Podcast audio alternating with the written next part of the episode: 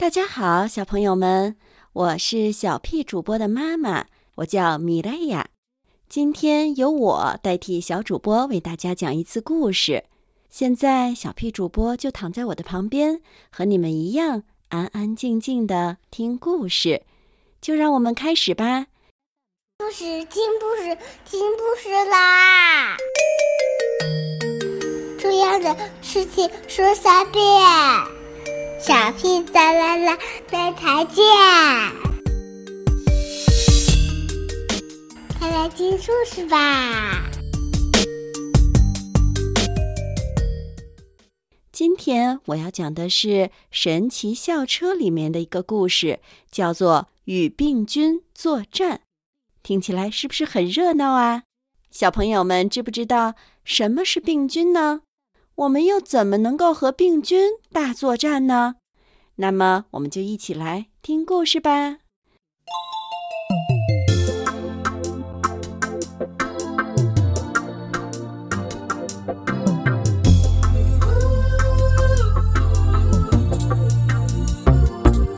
神奇校车与病菌作战，美国乔安娜·科尔文、布鲁斯·迪根图。戚养平易，贵州人民出版社出版。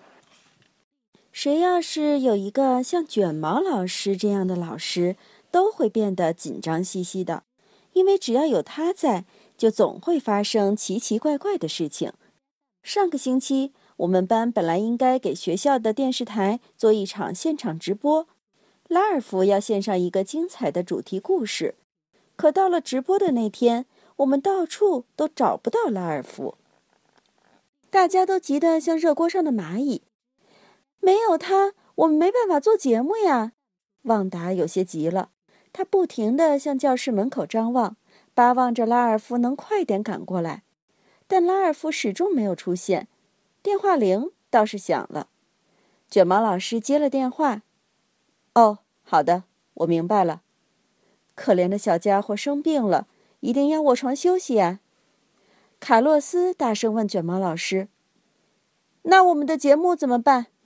我们把电视台搬到他家去就行啦。”卷毛老师一边挂电话，一边招呼大家：“上车！”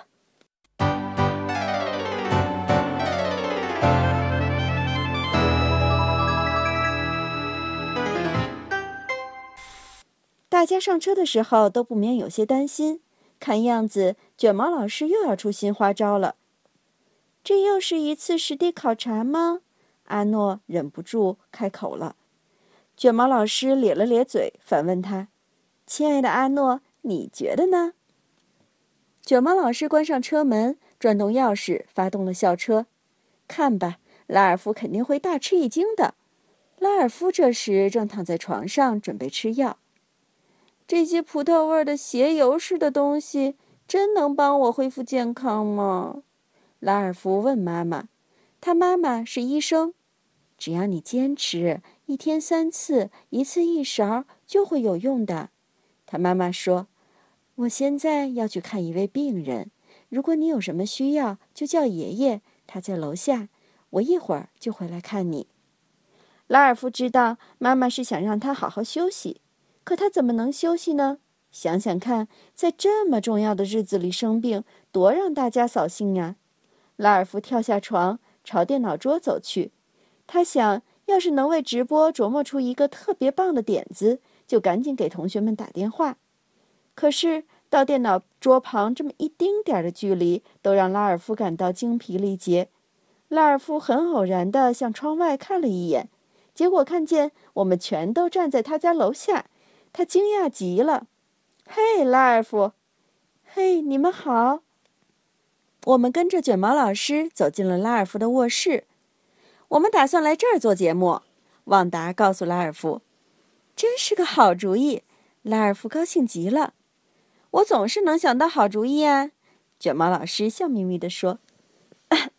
“看来拉尔夫的感冒很严重呢。”别那么紧张，拉尔夫。卷毛老师说。你的身体正在提醒你要放松，可我要做节目，怎么能放松呢？再说了，我的身体怎么会知道要放松呢？拉尔夫问。这时，卷毛老师的脸上又露出了那副让我们感到紧张的表情。无论是发现病情还是抵抗病菌，你的身体都一清二楚。拉尔夫，此时此刻就在你的身体里正上演着一场好戏。嘿，来一场探险之旅吧，真让人激动万分。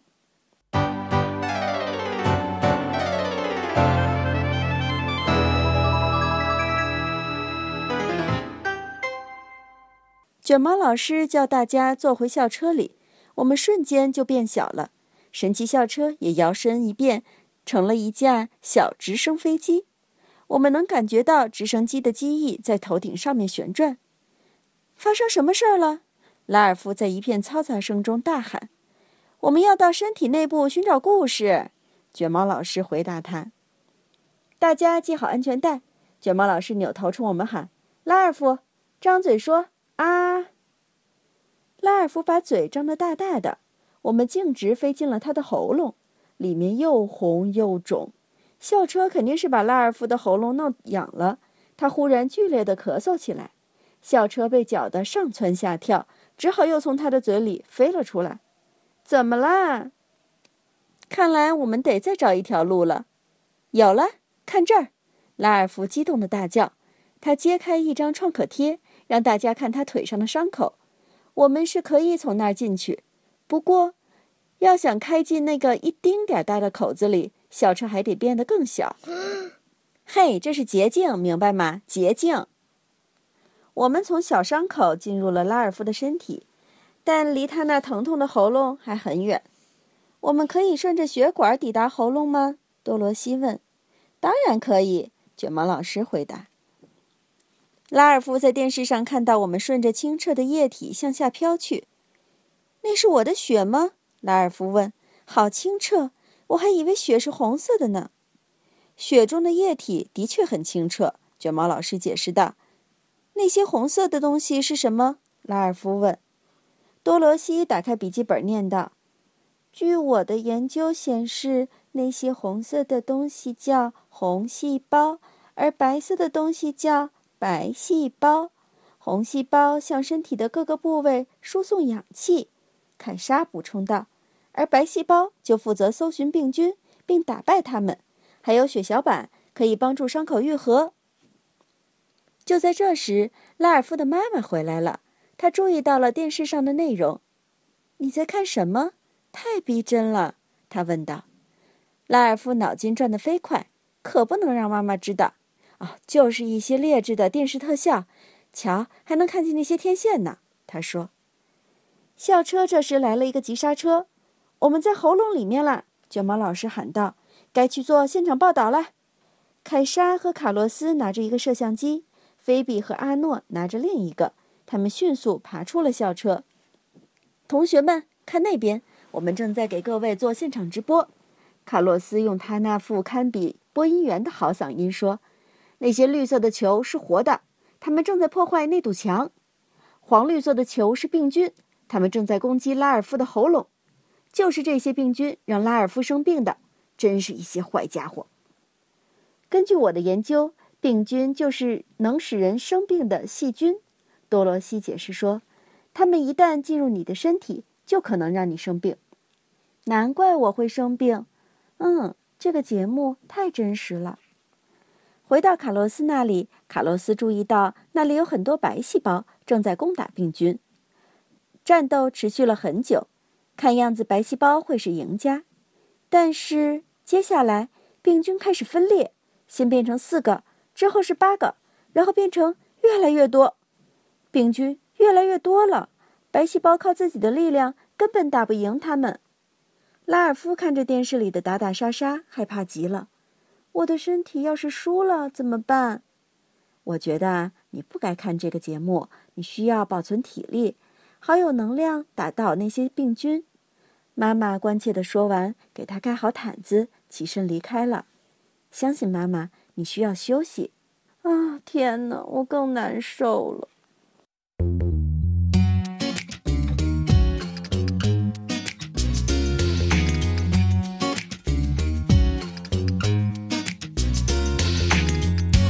病菌无处不在，记者们发现，连他们自己也被搅入了这场战斗。拉尔夫，我们的后援部队在哪儿？多罗西紧张的大声问道。后后援部队，拉尔夫虚弱的问：“我去哪儿找啊？”后援部队已经在路上了，卷毛老师平静地说。就在这时，一股紫色的液体向校车冲来，这可真像葡萄味的鞋油，卡洛斯说。不过那可不是葡萄味的鞋油，而是拉尔夫刚才吃的药。药物与白细胞携起手来，联合对抗病菌。越来越多的病菌被消灭了。蒂姆欢呼着：“有了药物的帮助，一定能打胜仗的。”就在这时，一个白细胞把抗体喷得满车都是。抗体的任务是给病菌做记号，这样白细胞就能识别要攻击的目标了。拉尔夫的白细胞干得真漂亮，卷毛老师说：“他们现在把咱们也当成敌人了。”敌人？阿诺咽了一口唾沫。可我们知道白细胞会对敌人做什么呀？卷毛老师笑了。没错，他们要努力消灭我们。哈，人体真奇妙。现在我们是真的被吓到了，大家大声向拉尔夫呼救，可他睡得正香呢。别担心，孩子们，卷毛老师说：“白细胞要消灭我们，就得先把我们抓住。”他说着便踩了油门，我们嗖的一下向前冲出去。校车来了个急转弯，卷毛老师对着麦克风说：“弗瑞斯老师正在播报这期拉尔夫专题的最新情况。”为了躲避白细胞的追逐，我们离开了拉尔夫的喉咙，现在正向着他的鼻腔进发。他的什么？凯莎小声问多罗西。多罗西快速翻阅着他的科学书。根据我的研究，鼻腔就是指他的鼻子。唉，有的是好地方可以待，我们却偏偏要去鼻子里。不过好歹躲过了白细胞的追杀。时间不早了，我们得回学校了。可大家还被困在拉尔夫的鼻子里呢。只有一个办法：拉尔夫打个喷嚏，把我们喷出去。校车从拉尔夫的鼻子里飞出去，平稳地着陆在一叠软绵绵的袜子上。嘿，拉尔夫！凯莎把麦克风举到拉尔夫面前。针对今天激动人心的探险，你想说点什么吗？很抱歉，我的身体把这次直播弄得一团糟。拉尔夫哑着嗓子说：“你的身体要把大量的病菌赶出去，我们也被当成病菌了。”旺达对拉尔夫解释说：“是啊。”拉尔夫同意了旺达的解释。当你们几乎要被我的白细胞吞下去时，你们是怎么想的？阿诺不禁打了个寒战。拉尔夫，这是幕后故事了。卷毛老师说完，就让大家回到校车上，得让拉尔夫好好休息了。我们可能确实赢得了这场战斗，他说。不过，拉尔夫的战斗还在继续呢。小朋友们，今天的故事讲完了。小朋友们，小屁主播已经在我旁边安静的睡着了。你是不是也困了呢？快闭上小眼睛，盖好小被子，进入梦乡吧。晚安。